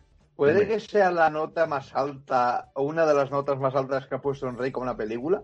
Puede ser, sí. Puede ser una de las más altas, si no la más alta. Sí, está siendo cierto. La tendré que terminar. Yo tengo que decir Ah, que ah, yo bien. la vi y no es que no me gustara, sino que simplemente esperaba más. Pero no, pero noté al final No, de la película. Tú fíjate bien, tú fíjate bien, porque a ver, a, a mí me pasa, a ver, yo cuando la vi, hay cosas que a lo mejor en ese momento me pasan desapercibidas y no me doy cuenta. Luego, cuando la volví a ver, digo, hostia, esto no lo había pillado, o no me había dado cuenta. También me re- reí. Por eso decía, cuantas más veces la miraba, más me reía. A ver, para mí, la- en la peli, el papel de Bill Murray, para el propio Bill Murray, es cantar y coser. Y, y- y ni siquiera sé totalmente. si, si tanto esfuerzo como cantar y coser, porque es menos todavía. Porque Jim No, Harmon ya lo Bill conoce, Murray- Jim Harmon ya ha contado con él en otras pelis, eh, ya es un Bill Murray ya muy, muy maduro, ya de abuelete, pero no por eso no se le nota su rictus siempre el, mi- el mismo, esté pasando lo que esté pasando en la, en la historia, da igual, es siempre el mismo. No es el mismo Bill Murray que, por ejemplo, podríamos ver en Cazafantasma. Hombre, claro que no, evidentemente. Es como más evidentemente. Un De hecho, poquito mira, más expresivo. Mira, yo te voy a decir una cosa, de hecho, que yo, eh, yo conocía, o sea, yo tenía en, en mi mente la imagen del Bill Murray y de los cazafantasmas de los años 80 y 90. Cuando vi esta película, que ya está mayor, al principio me chocó, Mm. ¿sabes? O sea, digo, hostia, que sí que, sí que, sí que, sí que han pasado los años, ¿no? No Claro, se da si cuenta hubiera uno que los años su- pasan. Claro, no, es que si hubiera sido su filmografía habría ido viendo cómo va envejeciendo, ¿no? Pero fue de sopetón, ¿no? O sea, Hay otra película de... eh, no A ver, A ver, y, y tampoco, y, y tampoco ir viendo la filmografía de una persona tampoco es condición para que veas cómo envejece. perdona. Simplemente, pues igual en algunas se le. Sigue, que sigue. simplemente no hace falta igual seguir, seguir toda la trayectoria, porque Hombre, claro. Eh, en una película puede ser que te maquillen para hacer para parecer más joven de lo que en Claro, realidad es no lo eres. eh, ahí es, Entonces es que es, es, eso un poco también. engañoso. En- en- sí, claro, Es que porque es- puede ser es la, verdad, la filmografía también, o sea. por orden cronológico en condiciones, pero también puede Ahí ser que está. entre, entre la de 2000 y 2004 solo pasara una película y sin embargo han pasado cuatro años de, de edad. Claro, claro. Y también lo que comenta Golfus, Exacto. eh, el tema maquillaje. Oye, que a uno lo pueden en- rejuvenecer o, o, o hacer que aparente más edad de la que En el, en el rollo de Bill Murray, por ejemplo, en Gran Hotel Budapest, el personaje que hace sí está un poquito caracterizado en el sentido para que parezca un poco más mayor, con esos bigotes así y tal, pero aún así, el resto del personaje que hace en el Gran Hotel Budapest, por ejemplo, de Wes Anderson, Sí. no le requiere que parezca un hombre muy mayor, sino un hombre maduro. También Claro. le pasa en Life Aquatic de Wes Anderson, que también es otra película muy curiosa, muy Mira, particular, esa, que os que recomiendo que ahora veáis. que lo dices, ahora que lo dices, esta la quería ver yo, quería tocar el, el eh, quería o- hoy tocar el casting, el, digo el casting, madre mía, ya me casting, ¿eh? Eh, no, es que coño, entre unas cosas y otras el ya casting. me lío. Eh, La nueva coño. sección de Enric, el casting. No, no, no, no, no, no, que oye, que entre, entre los castings, los rodajes y los podcasts me hago ¿Qué un estás jaleo. ahora con Ya, Titanic ya me 2? pierdo. ¿Cómo? Es que la has dicho como si estuvieras, uy, estoy muy liado ahora con los rodajes y no sé qué. Digo, hostia, que, que la han fichado ahora para Titanic 2. El, el barquero que No, no, recogió... no, no, mira, oye, os voy a decir una cosa, en primicia. ¿Me, me la Eh, puedes decir eh, después para el final? Que llevamos ya 56 Vale, eso lo minutos. dejamos- lo dejaremos para el final, ¿de acuerdo? Este ha sido- Lo anuncio porque esto va a ser eh, en breve y, y lo, En y lo exclusiva, anunciaré. en exclusiva, señores, aquí, en Sí. Fan Independent. Sí. Bombazo radiofónico. Bien, esta ha sido la, sección de nuestro Enrique Llaurador, nuestro reptiliano favorito sobre Bill Murray y su última película que él ha hecho su review. Luego hemos comentado las que más famosas, por ejemplo, otra también muy famosa de Wes Anderson, que ha sido como un actor fetiche para el propio director Anderson, es la de la familia Punam, ¿no? ¿Cómo era? Ver, la tengo por aquí. La familia Tenenbaum. La familia Tenenbaum es una familia también peculiar, una película de Wes Anderson y el papel que interpreta Bill Murray también es un poco particular y curioso, ¿no? Eh, recordemos también que salía en Fantasma y todo ese rollo. Y la cantidad de leyendas urbanas que hay detrás del personaje de Bill Murray, como por ejemplo, yo recuerdo que tengo un libro que se editó en España hace unos años en la que contaba cuáles eran verdad y cuáles eran mentiras como por ejemplo la que se, colaba en una fiesta de teenager, por ejemplo, y se ponía allí de fiesta con ellos, y luego al rato te lo encontrabas fregando los platos y los vasos al dueño de la casa mientras estaba con los chavales allí bebiendo y hablando, y él se ponía de, de, ayudante de freganchín, ¿sabes lo que te quiero decir? O entraba en una burguesería de repente y se acercaba a una mesa y se llevaba una patata frita y le decía a la persona al oído, nadie te va a creer, como diciendo, no cuentes que te roba una papa frita porque no te va a creer nadie. ¿Qué va a estar Bill Murray por ahí dando vueltas? ¿En qué, qué va? ¿Qué va, hombre? ¿En qué cabeza cabe que yo, que, que tengo pasta para comprar McDonald's y me sale el nabo, venga aquí y te, robe, y te robe a ti una patata que eres una ciudadana anónima? Pues no, no vale. no te va a Bill Murray nadie. así. Bill Murray era así de peculiar, Bill Murray era así de, de, bohemio, digamos. También cuentan que en una en un rodaje, por ejemplo, no cobró para una película de los años 80 y en el 80 y algo creo que fue, y lo que cobró fue las camas que se habían hecho en atreso para dos personajes infantiles que salían, y le dijo al director, ah, pues no me pagues, págame con eso. Pues vale. Y, y con eso se conformaba, ¿sabes? O por ejemplo, entre, entre descanso y descanso de una escena, se iba él solo y se gastaba 100 dólares en bocadillos para todo el equipo y volvía. Hostia, eso, eso es que molado. Uh, qué guay. Uh, qué guay, pero el director decía, sí, muy guay, muy bueno los bocadillos, pero llevamos dos horas esperándote que te tocaba grabar a ti, ¿eh? Hostia, eso, sí, eso sí que es una putada, porque, vamos, para los productores es una putada, cada hora cuesta un dineral, ¿eh? Le tenían que poner un... De, de verdad, me acabas, me acabas de descubrir un mundo nuevo. Si alguna vez me hago actor, te juro que sin cobrar me amueblo un piso entero, colega. ¿Cómo? Me gusta el, me, gusta el, el, aparador ese. Dame para mi casa, dámelo. dámelo. No me pagues, dame, dame el aparador. Ay, mira. Ay, el raíz de la cámara. Oye, para casa. El raíz de la cámara que me ha gustado mucho. Llévamelo para el nene. Oye, yo siempre me he hecho una pregunta. Por ejemplo, los actores famosos o que hacen cuando hacen publicidad, por ejemplo, cuando anuncian un cochazo, eh, ¿qué les pagan? ¿Con dinero o les dan un coche? Por ejemplo, digo yo, no sé. Las dos cosas, supongo yo, a lo mejor. Luego también Bill Murray era conocido. O eso se lo hablarán entre ellos, ¿no? Y llegarán a un acuerdo. es un acuerdo entre ellos. Y dinero, las dos cosas. Luego en, si les mola el coche dirán, oye, pues no me pagues, me das un coche y hago. Se hizo también muy conocido Bill Murray, ya era Bill Murray en aquel entonces, pero se hizo muy conocido su participación en la película de Sofía Coppola de Lost in Translation con esta maravillosa actriz que antes mencionaba Golfu, se separaba en la película de Netflix. ¿Cómo es esta? La rubia esta... Johansson. Scarlett Johansson. sí, Scarlett Johansson. Sale una Scarlett Johansson muy, muy jovencita en esa película de que sería la traducción Perdidos en Tokio. Bueno, la traducción de aquella manera. Pero en esa película también se hizo muy conocido, luego hizo más películas como Señor Vincent, que eran comedias dramáticas. Vamos, que Bill Murray era un personaje y el último apunte que voy a dar antes de dar paso al final del podcast con la sección de Golfus Jack es que él era un actor que una vez que ya lo petó, no quería saber nada y se fue a Francia después del el, el éxito de Cazafantasma. Se fue a Francia y estuvo viviendo allí y estuvo hasta estudiando y todo, historia creo que era, o, estudiando, porque quería como apartarse. Y también fue cómico en el sentido no de stand-up comedy, sino de la impro. Él, estuvo mucho tiempo de actor, de suplente en el Saturday, Saturday Night Live y hasta que le llegó la oportunidad del papel en, en Cazafantasmas y luego también en Perdidos, no, Atrapados en el Tiempo, la famosa Atrapados en el Tiempo, la que sale como es el tejón, ¿no? ¿Qué animal era eso? ¿Un tejón? Una marmota. la, peli se llama El Día de la Marmota. Bueno, pero en realidad es bueno, Así la llamaron aquí.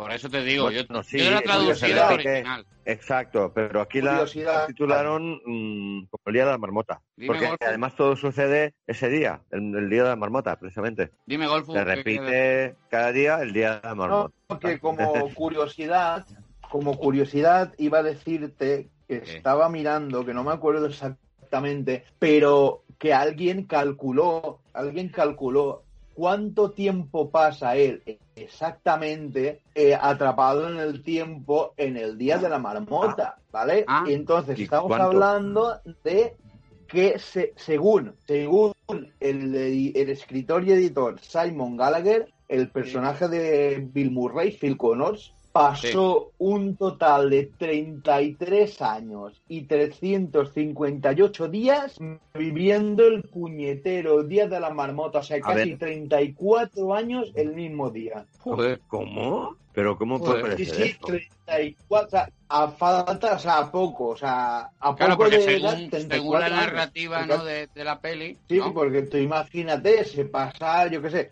cuánto que le, le- le da por suicidarse, unos días le da por suicidarse, aprende a tocar el piano, eh, aprende a tener una relación de años en un solo día con la chica que le gusta. Y Sí. de repente un día todo vuelve a la normalidad y tú sigues, pero claro, realmente han pasado casi 34 años reviviendo Pero- el mismo pero oye, una y otra vez y otra vez y otra vez. Y, y luego cuando sale de ese ciclo pasados esos 34 años, ¿para él ha pasado el tiempo o, o- o se mantiene joven? Según la peli, ¿no? Que es muy O sea, curioso, a ver. Según la peli. sí, 34 él- años. A ver, según la peli, han pasado realmente eso. 34 años, Sí, a cuando sales del ciclo ese, debe- deberían de haber pasado 34 años también para ti, físicamente, digo yo. No sé. No, no, no, no, no, no, para él no, para él no. Lo único que Curioso. pasa es que él eh, físicamente está igual. Para el resto del mundo solo ha pasado un día. Pero él, él- y él físicamente ya, está ya, igual. ya. Sí, Pero sí, sí. él ha adquirido no toda esa experiencia de casi 34 A años eso, para ser me mejor refería. persona, Claro. para ser un tío de puta madre. A eso me refería, que físicamente eso él no lo ha vivido, pero su experiencia sí lo ha vivido. Es como si hubieran pasado treinta y pico de años. Claro, eh, eso, eso es como, por ejemplo, los viajes en el tiempo o los o esto que hablan de, de, de- de los científicos, de los, Sí, am, eso es como las pollas voladoras, que los- existen, pero no, nadie las lo- lo- lo- los, bucles en el tiempo, el espacio, todo el rollo este. Me hace que- gracia. Me Mira. hace, gra- me hace gracia a Henry cuando le intentas tirar el, el capote para la gracia y le dice, no, no, no, no, no, no. Como diciendo, como diciendo, no, no, no, no, no, no voy por ahí, amigo. Me da igual lo que me diga. Me da igual el anzuelo que me lance. Yo voy a decir algo muy filosófico, muy serio. Voy a hablar de los Sí. agujeros de gusano del espacio-tiempo. Me da igual todo. ¿Entiendes? Pues Y mira, estoy diciéndole, estoy diciéndole, eso es como ahora- las pollas que vuelan, que todo el mundo las conoce, pero nadie las ha visto, ¿no? Y él, no, no, no, no, no. Pues mira, me lo voy a, me lo voy a llevar, me lo voy a llevar al terreno de la, de la ciencia ficción. Eh, existe un capítulo, eh, sabéis que hay una serie que me encanta, que la vería año tras año, que es Stargate, eh, que hay un ¡Hostia! capítulo en la serie que ¡Hostia! parodian, parodian este- o sea, parodian el, el día de la marmota, o sea, parodian el día de la marmota. Y yo en ese capítulo puedo decir, sí, puedo decir que Richard Dean Anderson, que es el protagonista, llega, llega a cotas de histrionismo, no como Bill Murray, pero muy No similares. veas. Hostia, pues yo tengo que ver ese capítulo. Yo soy un fan de esa serie, me ha encantado siempre. Bien, amigos, amigas, simpatizantes de Fan Independent, esos cuatro gatos, dos iguanas y un periquito viudo. O ahora, hoy, hablando de secundarios de lujo, hemos hablado de Bill Murray, hemos hablado de Christoph Waltz, ese famoso secundario fetiche de Quentin Tarantino que tanta fama cogió con Django desencadenado y malditos bastardos. Y ahora viene otro que yo creo que puede resumir, aunque otros actores más también podrían resumir la idea y el espíritu de este podcast, pero uno de los que podría representar el espíritu de este podcast, con el permiso de Nicolas Cage, es el personaje, el secundario de lujo que nos trae nuestro amigo Goldwood Como ya te he avanzado antes, hoy te traigo un secundario verdaderamente maligno, ¿verdad? Que no es otro ni nada más ni nada menos que Michael Myers, nada que ver con el asesino en serie, ¿vale? Este señor No. que todo el mundo, No, si yo te digo, vale, vamos, si, además lo habéis visto, si yo te hago la posturita del dedo y te hablo así, como muy maligno, ¿verdad? Para la gente Sí, que no sí, lo sí. vea, enseguida, tiene vamos. hambre. el dedo en la Tiene que mini como... hambre, mini yo, una, como el dedito aquí, la yo, comisura de la claro, boca. claro. Y eso no, no, ¿Verdad? no nos comemos a nuestros gatitos, mini yo. ¿Tienes mini hambre? ¿Una mini empanadilla? Oh, míralo, si es que, si es que se pone ciego de chocolate vilga. Además, Me es que es encanta. Siempre parecía con el gato. eh, El gato. Ga- El gato que recordemos el gato de los después de que la primera peli- que después de la primera película empezó siendo un gato persa con mogollón de pelo y Sí. se quedó y se quedó siendo un, un mago egipcio de estos que, que tenía que no tenía ni un solo pelo por ningún lado puto gato que más rollo daba Que parecía o que le habían cambiado o que se le había caído el pelo de, de estrés por culpa del mini ¿no? Claro. Pues sí. Pues bien, pues eh, Michael John Myers, nacido en Ontario, Canadá, el 25 de mayo de 1963 y que al día de hoy sigue vivo ¿Mm? y famoso por el mundo de Wayne, eh, Austin Powers y por ser la voz del logro verde más famoso de la tele, el REC. Sí. ¿Vale? Poca gente sabe, poca gente sí, hombre, el rec, anda que no. Poca gente Eh. sabe que este señor empezó, bueno, o sea, este señor empezó en programas de comedia y tal en su Canadá natal, porque es que Canadá, Canadá es muy raro, ¿vale? Canadá es como Microsoft, te da una cosa buena y una mala, ¿vale? Canadá te da Brian Adams bien, te da Justin Bieber mal, luego te da. Michael Myers y dices bien otra vez. Bien, claro. Como- una de cal y una de arena, ¿no? Bueno, eso iba a decir yo, una de cal y una de arena. Entonces, este señor empezó pues, con sus programitas, programitas de comedia en su Canadá natal, hasta que se le dio la oportunidad de trabajar nada más y nada menos, al igual que Bill Murray, ya por, por hilarle un poquito, en el programa Saturday Night Live, que todos sabemos que es como eh, la cantera de guionistas y actores de, de Estados Unidos. Y uno de los programas Bien, pero más claro, de más- comedia que hay. Sí, sí, es el Buenafuente de allá. Mm. No Ah. sé si me explico. Sí, Sí, más, sí. más años de recorrido pero, y más estrellas que han salido, pero sí. Correcto. Vale, querría, yo querría reseñar también la primera aparición de este señor que fue en un corto que se llamaba Elvis Stories, dirigido por Ben Stiller. Y dices, son, ¿cómo. ¿cómo acaba eso? No sé, yo quiero conocer la historia que hay detrás porque tiene que ser, tiene que ser curiosa.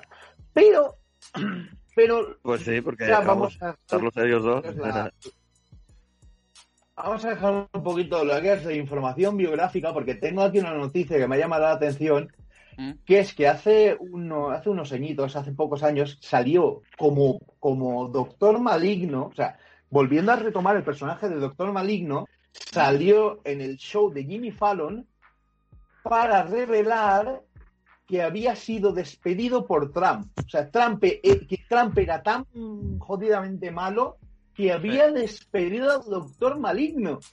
O sea, que hizo aquí un monólogo, que pues, un pequeño cortito, que lo, lo he podido ver mientras preparaba la sección, Sí. ¿vale? Que dice que le tocaba, que, que iba a ser, dice, iba a ser secretario del mal, pero al final Estefano me quitó el puesto. Me tuve que quedar con cosas más malignas. ¿Vale? De hecho, dice, dice, yo quería, yo quería un muro con un foso, con peces globo con pinchos. Y que lo pagara Alec Baldwin.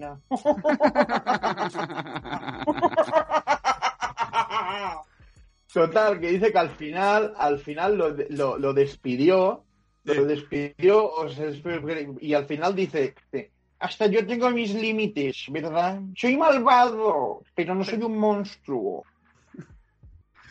Como el cabrón de este. Sí, la verdad es que, eh, O sea, es el- que es eh, brutal. El- eso es muy común, ¿no? En los, en los programas de comedia, eh, llamar a cómicos, porque a- en realidad a, a Mike Mayer se le conoce como actor globalmente, mundialmente, pero en realidad es un cómico, es cómico. Aunque stand-up comedy no hiciera mucho, pero sí es cómico de, de, impro- de la, de improvisación, de sketches, de escribir, de dirigir. Incluso, no sé si lo tienes preparado, me suena que algo dirigió y escribió, ¿no? ¿O no? Eh, a ver, dirigir y escribir, sí. A ver, podemos. A ver, aquí estuvo, por ejemplo, el mundo de- con el mundo de Wayne, que fue guionista también en, la, en su propia película.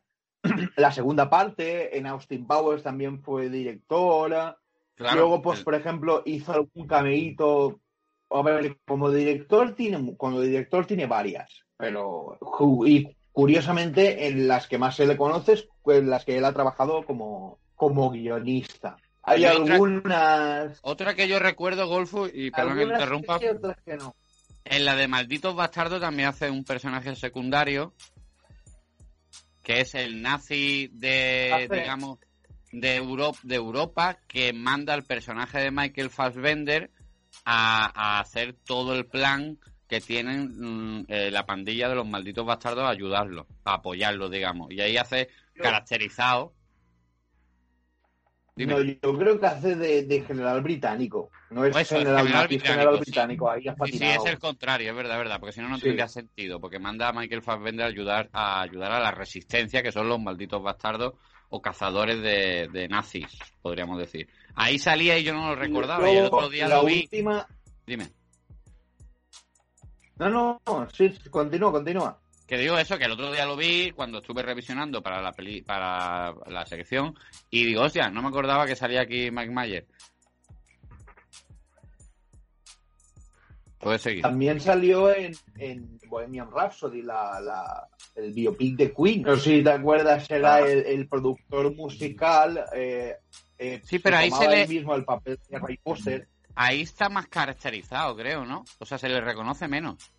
Sí, se le reconoce menos porque va con las gafas de sol, está como más, como más gordo, está como un poco más ancho, digamos. Y ahí Sí. era el- la famosa frase de que, que le- el productor que le decía a Freddie Mercury que, que Bohemian Rhapsody, precisamente la canción que era de seis minutos, que eso no lo iba a escuchar nadie, que eso era, eso era muy largo. Y entonces es cuando Freddie Mercury le contestaba, si seis minutos te parece una eternidad, compadezco a tu mujer. Y te que se quedaban notas con la peña, empezabas a No lo desfogarte veas. en medio del cine.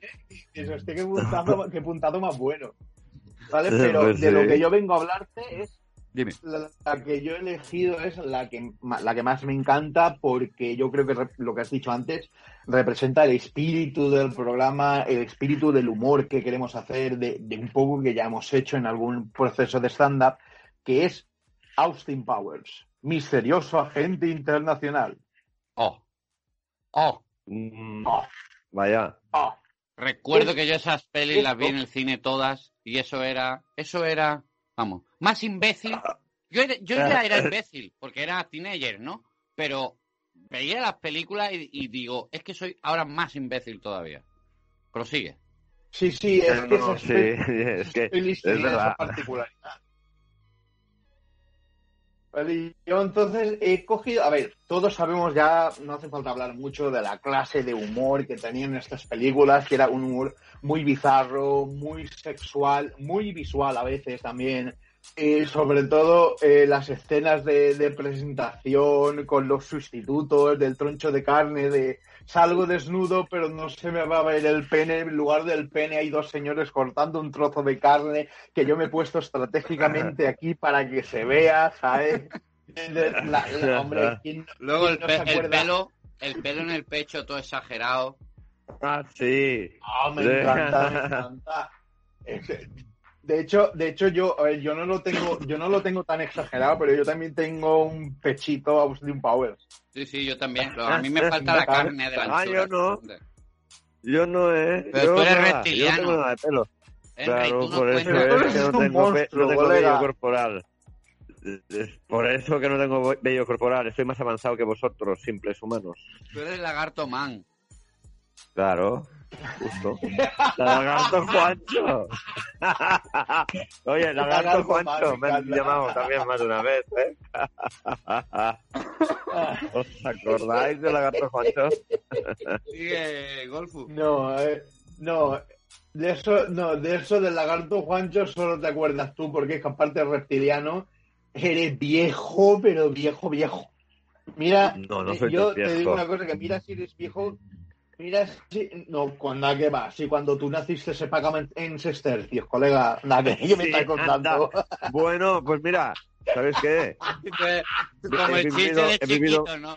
No, No, no, había no, niño es que- cuando es que- nació. cuando- Es que me has dado, es que me has dado una buena cosa, me has dado una buena cosa, porque yo resulta que llevo en la Tierra ya miles de años y miles más seguiré.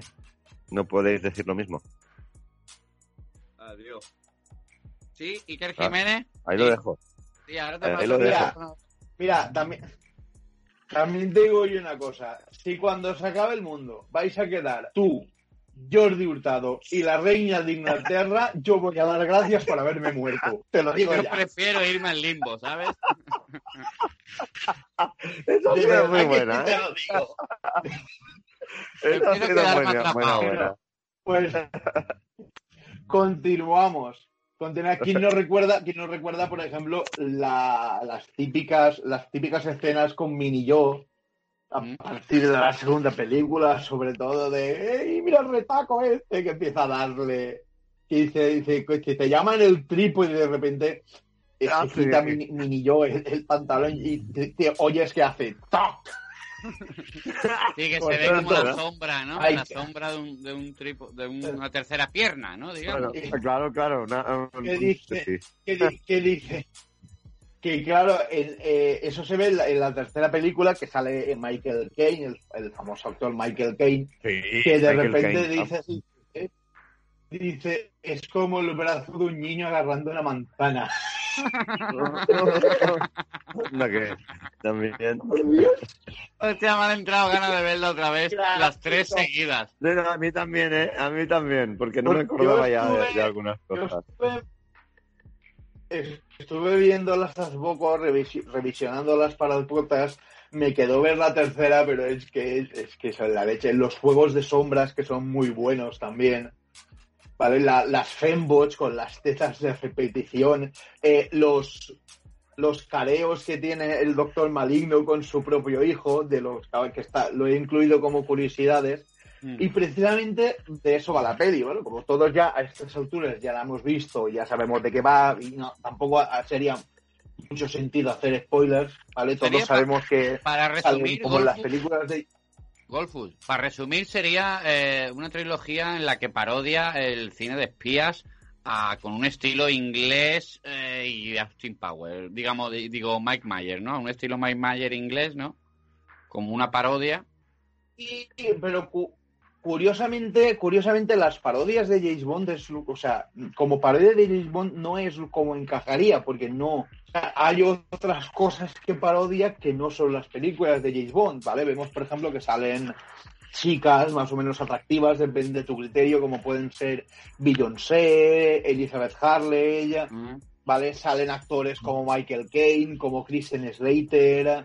Él mismo hace varios personajes como puede ser Doctor Maligno, Gordo Cabrón, el propio Hostia, Gordo Cabrón. que ya recordé. ¡Eh, ¡Un bebé! Quiero, su- quiero comerme su bebé, su bebé, su bebé, su bebé, su- atado con ensalada, su bebé, su bebé, su bebé, su bebé. ¡Oh, me cago aquí, joder! De verdad, Sí, pues pero mira, yo no había, ahora- perdona, eh, Golfus, yo no había dicho que de, de James Bond, yo había dicho sobre par- parodias de películas de espías.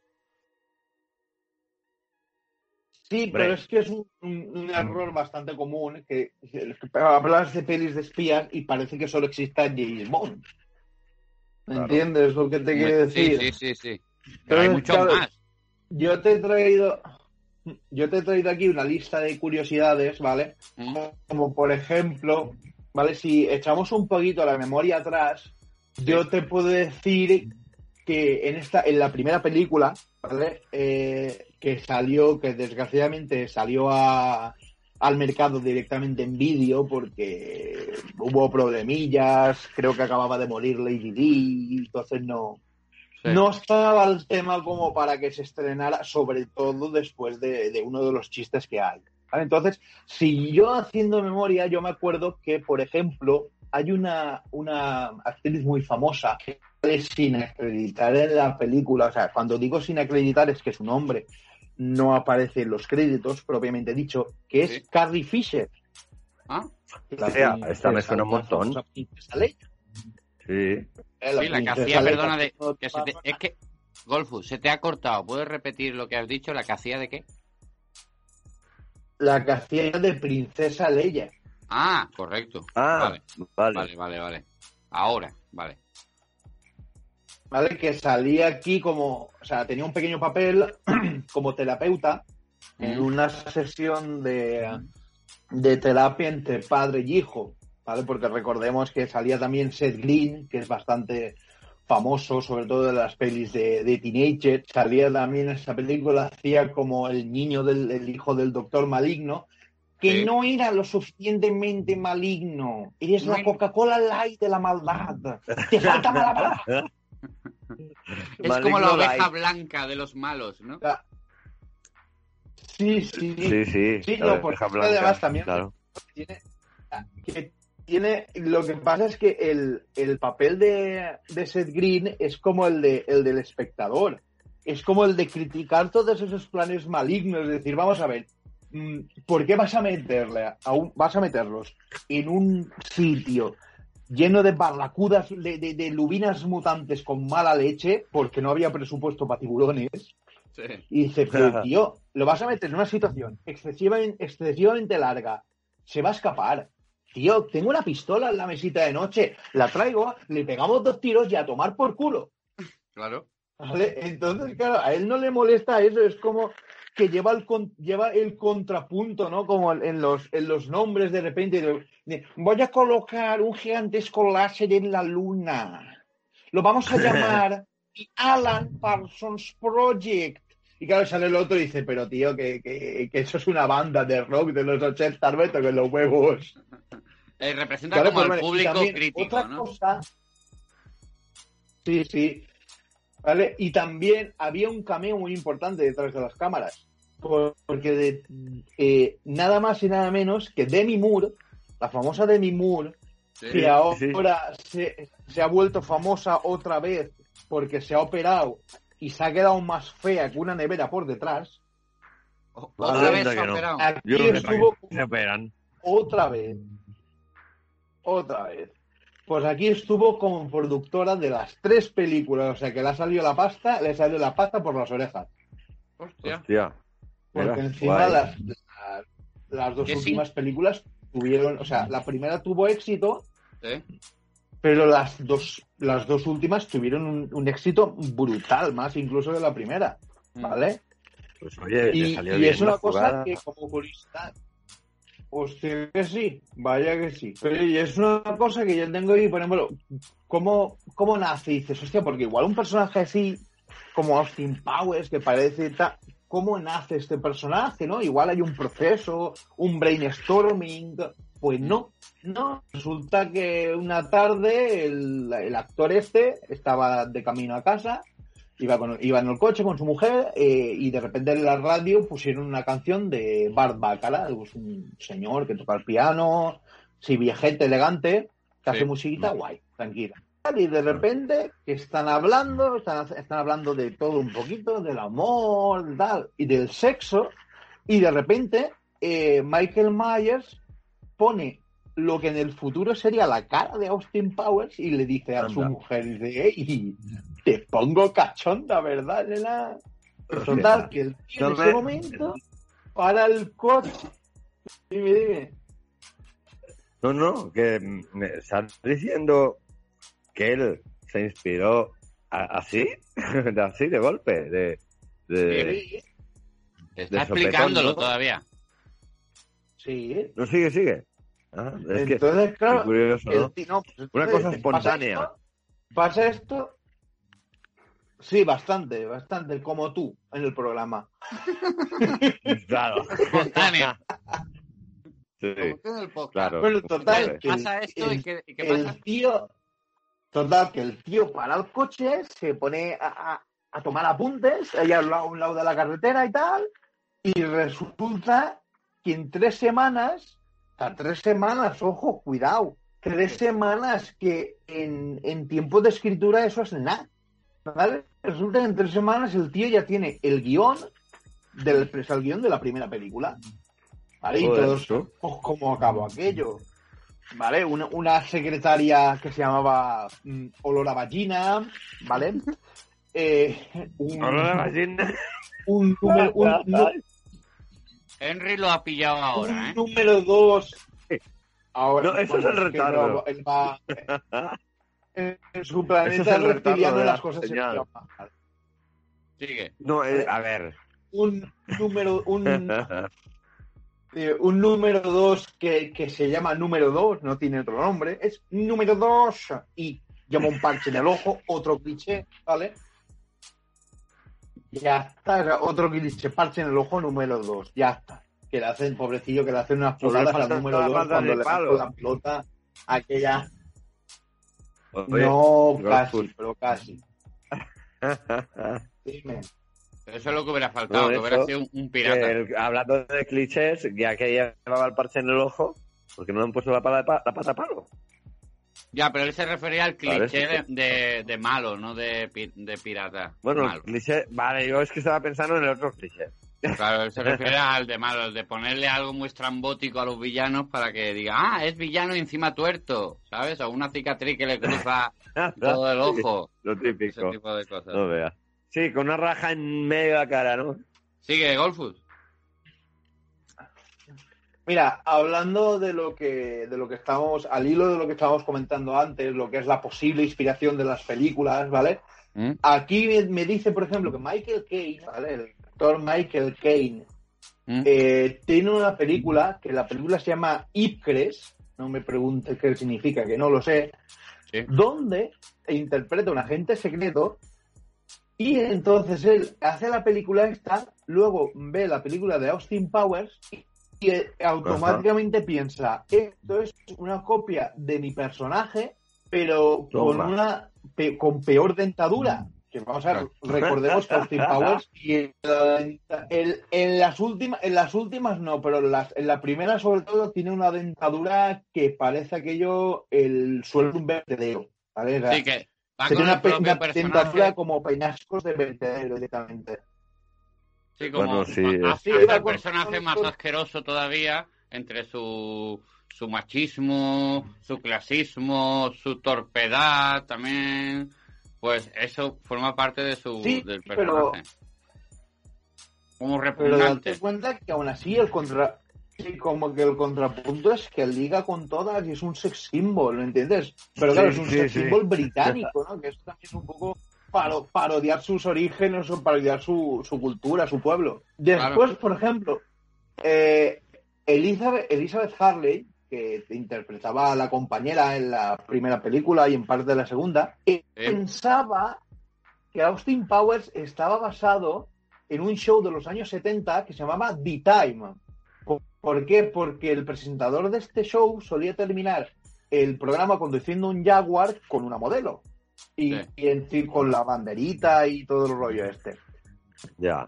Pero, pero no, dice que la- el actor, el actor directamente, porque claro, es muy fácil pensar, incluso se lo comentó al propio Mike Myers, de, oye, es muy fácil pensar que siempre vuelves a la figura de James Bond, porque es lo prioritario en tu proceso de creación y tal, y sin embargo Mike Myers dijo que no, dice no, o sea, o sea, lo que es la primer- la- el propio papel de Austin Powers, por el personaje, tiene más influencia de las series británicas que del propio 007. Sí, más de a lo mejor Ya. Starkey Hatch y algunas de esas, ¿no? Mm. Bueno, no sabría qué decirte. Creo que Starkey Hatch mm, es americana, pero bueno, tú a tu bola. Bueno, sí, Sí, pero Starkey el Hatch es estilo americana. pesado. El estilo pesado. Si es que el único que ha dicho James Bond en todo el rato ha sido tú, es que nadie lo ha Pero, comparado mira, con James Bond. Eh, perdona, Julio. Y, O, o, y- por y ejemplo, el que Golfus. hacía en La Pantera Rosa, eh, este actor tan famoso cómico los Blake 70. Edwards. Blake Edwards. No, ese no. El, el- No, el que hacía no. de comedias. No, creo que no. Creo que Hostia, que espérate. tú- eh, Steve Martin. no, ese es. No, esa es de la versión de la Pantera Rosa de los últimos años. Joder, bueno, Yo da es que igual. hablaba de las antiguas. Claro, pero las antiguas no es Bueno, ese, las, ya- an- ya saldrá, ya saldrá. las Peter antiguas. Sellers. Coño, ahora me ha salido. ese, Peter Sellers. ese, Peter Sellers. Ese. Peter Sellers. Austin Powers no es tan torpe como el personaje de Peter Sellers en La Pantera Rosa, pero mm, se parece más a ese estilos de policías detectives que al estilo tan Pues sí. posturero de James Bond, por ejemplo. Pues sí, pues sí.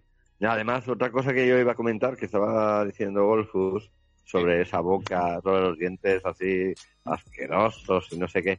También es otro cliché, ¿sabes? Porque eh, en esa época se tenía la, la percepción de que los británicos no se, las, no se lavaban los dientes y no sé qué, y los tenían todos amarillos y esos polvo y tal, ¿sabes? O sea, Ah, vale, que también a lo mejor es como una alusión paródica. exacto. de- Sí, de- al pasado, ¿no? Porque igual que aquí en el pasado la gente tampoco estaba acostumbrada a lavarse los dientes todos los días. Eh, hace muchos, muchos años, ¿no? Sí, que no es lo que- mismo. Se ha ido Golfus. con el tiempo. ¿Tienes algo, algo más de Mike Myers? Sí, mira, antes, antes has comentado tú que, que este actor eh, se caracterizaba más por la, por ser actor de improvisación que por ser, que por dedicarse al stand-up comedy. No como es el caso, por ejemplo, del cómico y humorista eh, Dana Calvey, que es el que, el que le hace la, la respuesta en el mundo de Wayne, que sí que es stand-up, que sí que hace stand-up. Y eso se nota porque, según el propio Mike Myers, el 40% de las películas de, de la película de Austin Powers, el 40%, cuidado, está improvisado. Ojo. ¿Vale? Como por ejemplo la escena, no sé si recordáis la escena de, de que te calles, pero que no, Sí. Oye, minta eh, window wo, tanchi wipo, subtítulo, se me callen, ¿sabes esa escena Sí, que, va como chis- chistando al, al otro como- personaje y cada vez va, va como inventándose más gilipolleces para callarlo, ¿no? que dura, que, que dura como dos o tres minutos. Pues esa Sí, escena sí. en total fue improvisada. Bueno. Había una pequeña idea, pero, pero no, no se tenía eh, ciertamente lo que se quería hacer, y el tío pues improvisó. Y dice, pues venga, vamos para allá. Y la verdad es que le ha salido, o sea, le salió bastante bien. Sí, le queda muy guay, muy bien. Algo más tenía yo, mira, lo que estaba, te comentaba antes también, que te lo he dicho un poco en titulares, ¿vale? Mira, uno de los, no sé si te acuerdas que en la primera película eh, el doctor maligno tenía un plan que es que dice, "Mm, vamos a hacer, vamos a fingir que el príncipe Carlos tiene una aventura y así se tendrá que divorciar. ¿Te acuerdas de Sí, ese? sí. Ajá. ¿Vale? Lo que, lo que no sabía, lo que no sabía esta gente ¿vale? Sí. es que era que Carlos y Lady Di ya no estaban casados. Ah, amigo. O sea, que es en plan de amigo, que es en plan de hostias, que la hemos liado. Un chiste desfasado, No, claro. porque en aquel entonces, chiste faro, porque, porque en aquel entonces ya se, ya, ya estaban divorciados, ya había tenido una aventura con Camila Parker, que también te había decir una cosa. Vamos a ver, tienes una mujer como Lady Di, que es más o menos guapa, Ya te digo, vamos a ver. y, y te vas con una señora que Camila Parker Bowles que dices por el amor de Dios eh, no vistáis más al caballo no vistáis más al caballo por favor No lo dejéis entrar más en la casa. vamos vamos vamos No, a pasar pero, esto pronto ¿sabes- si no, ¿Sabes qué, yo cre- ¿Sabes qué pienso sobre eso, Golfus? Que, a ver, si, si no se habían enterado todavía, es porque no seguían mucho la prensa rosa. Digo yo, claro. Imagino, de hecho, de hecho, fíjate lo que te decía, que se estrenó en 1997 la peli, que habían pasado como cuatro, cinco, habían pasado cinco días, con, es casi una semana, desde que, desde la muerte de la princesa Diana, y esa escena Joder. se quitó, o sea, se quitó para la película y luego se le añad- se añadió otra vez cuando la película salió en vídeo, añadiéndolo el contrapunto de, oye, que eso ya ha pasado. Que que eso no es ningún plan maligno, eso es una tontería que tú te has perdido por estar congelado. Ya Claro. estamos otra vez con Pues el sí, personaje pues sí, pues sí. No, como que estaban desconectados del mundo, ¿no? Eh, mientras estaban liados en ese proyecto, pues yo qué sé, no se enteraban de nada lo que pasaba. Ya sabemos que los procesos de rodaje son muy absorbentes, entonces No, desde ahí luego. te puede costar un. No, y que son largos. Que ver, tú tienes No, no, todo preparado no, no, no. Oye, y cuando lo vas Golfus a tiene grabar y a, y, a, y a editar y a montar han pasado a lo mejor dos años. Oye, que ahí Golfus tiene razón, ¿eh? Que yo mismo me lo he pasado por mis manos, ¿eh? Yo cuando he tenido que, que- que rodar y tal, no he tenido ti- ni tiempo siquiera de ver, de ver televisión o, o noticias. O sea, nada, o sea, trabajar y... No, a ver, incluso, incluso, incluso nosotros, incluso nosotros que los que hemos hecho un poquito o queremos hacer un poquito de stand-up comedy cuando la situación lo permita otra vez, eh, ¿no? nos encontramos Claro. con ese, con esa, con ese tema, es decir, cómo vas a, a hacer material si cuando te des cuenta el material ya se ha quedado desfasado. Eh, ex- Claro, exacto, sí. exacto. Si es de Entonces, actualidad, claro. sí. Si no es de actualidad, no. Pero si es de actualidad, sí. Bueno, yo mismo, oye, Sí, espérate. Pero, por ejemplo, en, un- que- en que- el caso Mira, espérate un momento que, porque además, mira, dentro de nada, hará ya un año que yo estaba rodando una película en Benidorm y, y nos pilló el virus por sorpresa. O sea, eh, yo estuve rodando con dos personas que llegaban de Italia justo cuando tenían el virus allí y, y no nos enteramos de nada. O sea, ya te digo, no teníamos ni tiempo de vernos. Y de repente ¿tú cómo, tuvimos que... ¿Tú cómo te Ya. vas a enterar de nada? No, no, no, no, no, no, eh, ya te digo, que en... en, en- en- ¿Cómo te va a afectar En- algo? en Tú tres- eres reptiliano. Oye, que en, tre- tres días... no no, no, es eso, que en tres días eh, solo dormí seis horas y no tuve ni tiempo de ver noticias, no me enteré de lo que pasaba. Eh, eh, fue de golpe, que se... Habían cuatro rodajes y paralizaron todos de golpe y, nos y ya nos enteramos. Y yo cuando ya me vine y se quedó a medias, que luego cuando nos permitieron continuamos, pero se ¿Ves? quedó paralizado. ¿Ves, Enric? Si hubieras tenido un mini yo que te hubieras recordado continuamente lo del virus, Enric, lo del virus. No, no, no, no es eso, porque nos pilló por sorpresa. Nada, Nos que no entra trapo, por tío. sorpresa. Era al principio, a- a- ahora hace un año justo de eso casi. O sea, imagínate. Nada, nada, que no hay Si me vine, me vine y, y me autoconfiné. Justo el día antes de que no, decretaran no. el, confinami- el confinamiento. O sea, Que no, que no, que cuando tiene Y el modo cuando- filosófico y, activado. y- no- y luego cuando volvimos No, a me que que varios compañeros habían pillado el virus. O sea que, imagínate, tuve todas las papeletas y no lo pillé. Yo, Me libré. Julio, yo sí, yo sigo pensando que hay que recuperar la cabecera de las mierdas de Rick Llaurado. La voy a preparar y la voy a Esa poner. cabecera nunca, nunca ha existido.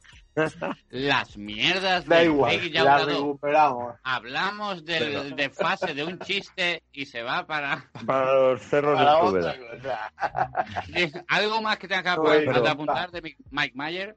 Sí, sí, la verdad, la verdad es bastante. Tengo unas cuan- dos o tres curiosidades más. Por ejemplo, en la primera, en la primera película, no sé si te acuerdas que había una escena que, que mataban un esbirro y luego resulta que ese esbirro tenía amigos que lo estaban esperando para su despedida de soltero, ¿sabes? Sí, sí, sí. que sí. hacía- hacían todo, todo el paribé, pues, pues ese amiguito, ese amiguito que sale sin acreditar, que es el que brinda por él y tal, no es, es nada más y nada menos que el famoso actor Rob Lowe, que ya lo pudimos ver en los 80 en, en la adaptación cinematográfica del misterio de Salem Roth, de Ah, Stephen King. amigo. Y, y es curioso, es curioso porque hablando de cameos, después de- mucho después de la primera película, preparando la segunda, total, que este actor estaba, eh, Rob Lowe, estaba jugando al golf con Mike Myers y hablando, hablando, le hace, el- es- le hace una imitación perfecta del papel de número 2 interpretado por, por Robert Wagner.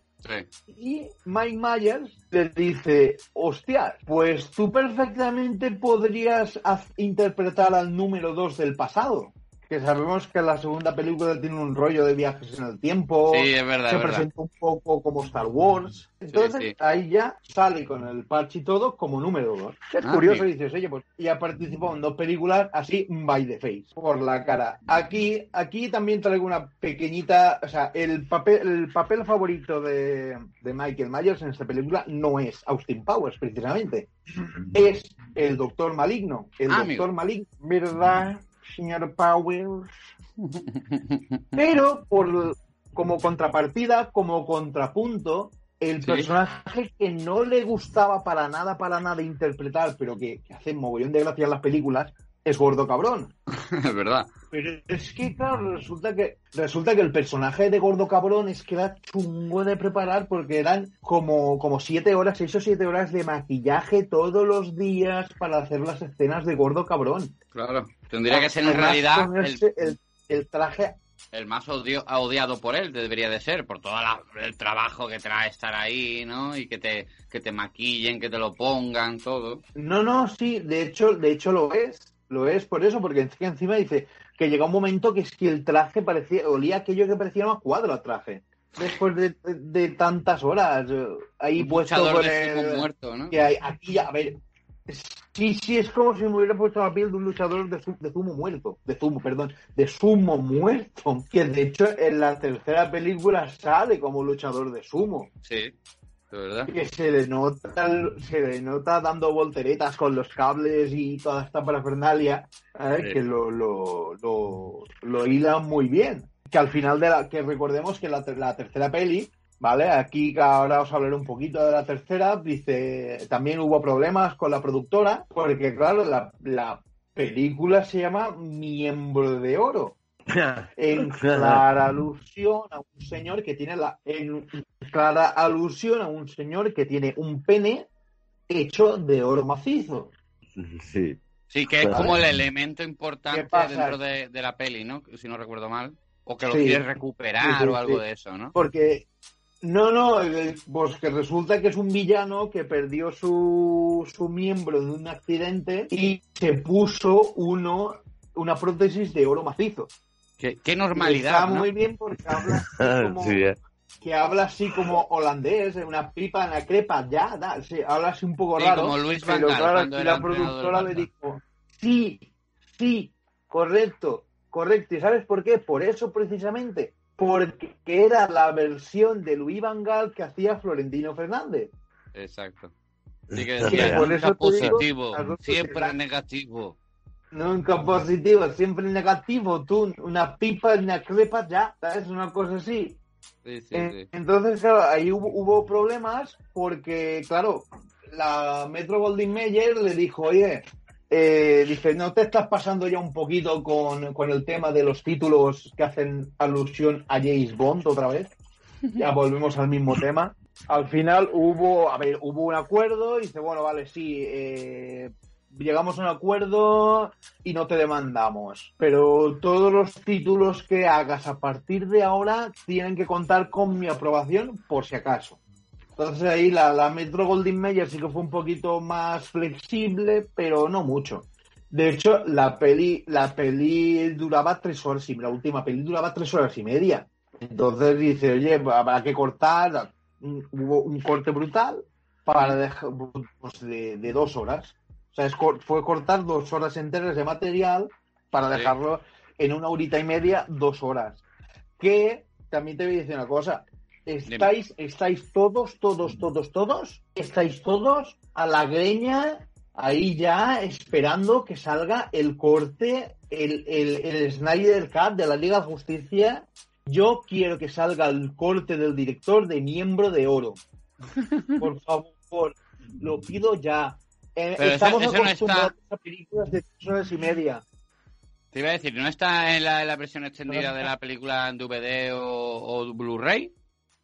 No lo sé, es que no lo sé. No sé si salió en- ni siquiera en DVD. Ah, vale. Digo, a lo mejor está en la extendida.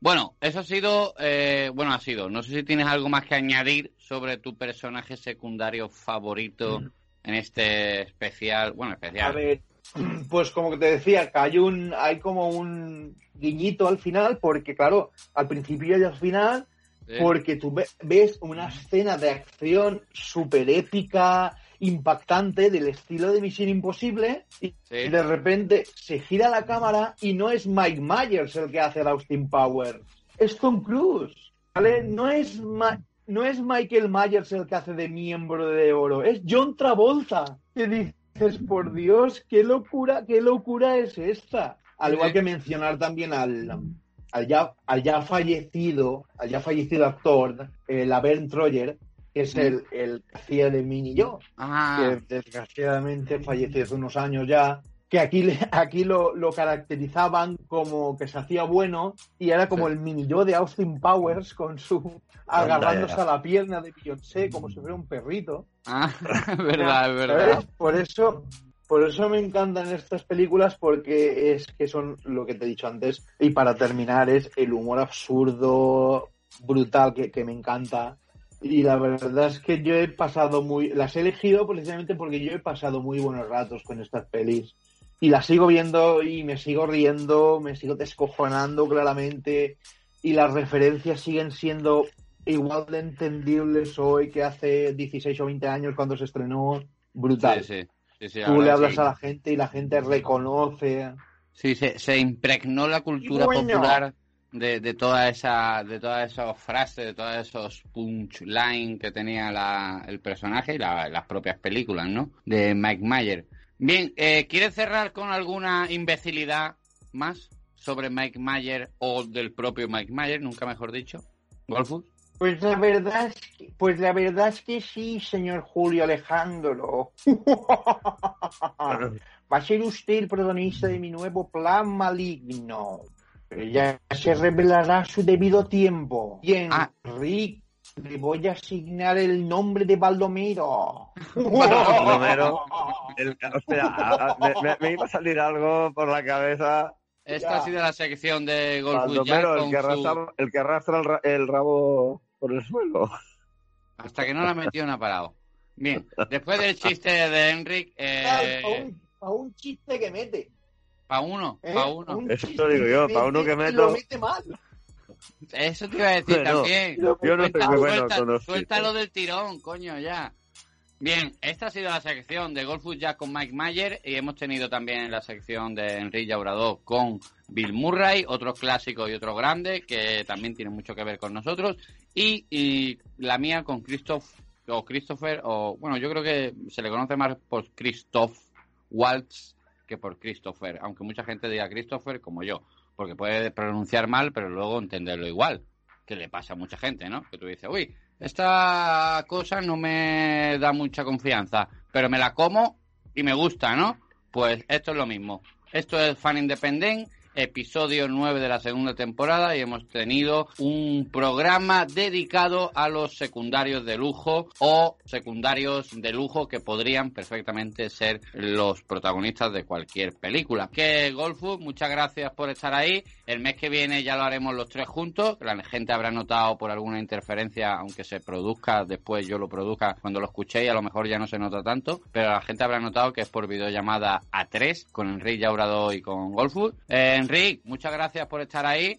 ¿Me oyes? Igualmente, gracias, Julio, a ti. Y gracias por la sección sobre Bill Murray, todo lo que hemos contado sobre él. Golfu, muchas gracias por estar ahí también. Ah, de, de nada, igualmente. Gracias por traernos eh, el oro de Mike Mayer. Y nada, a mí mismo no me voy a dar gracias porque si no de aquí me voy a tener que ir para el psiquiatra. Aunque tampoco te lo digo que no me vaya. Gracias, Julio. Gracias. Hasta el mes que viene. Adiós, Manuel. Adiós.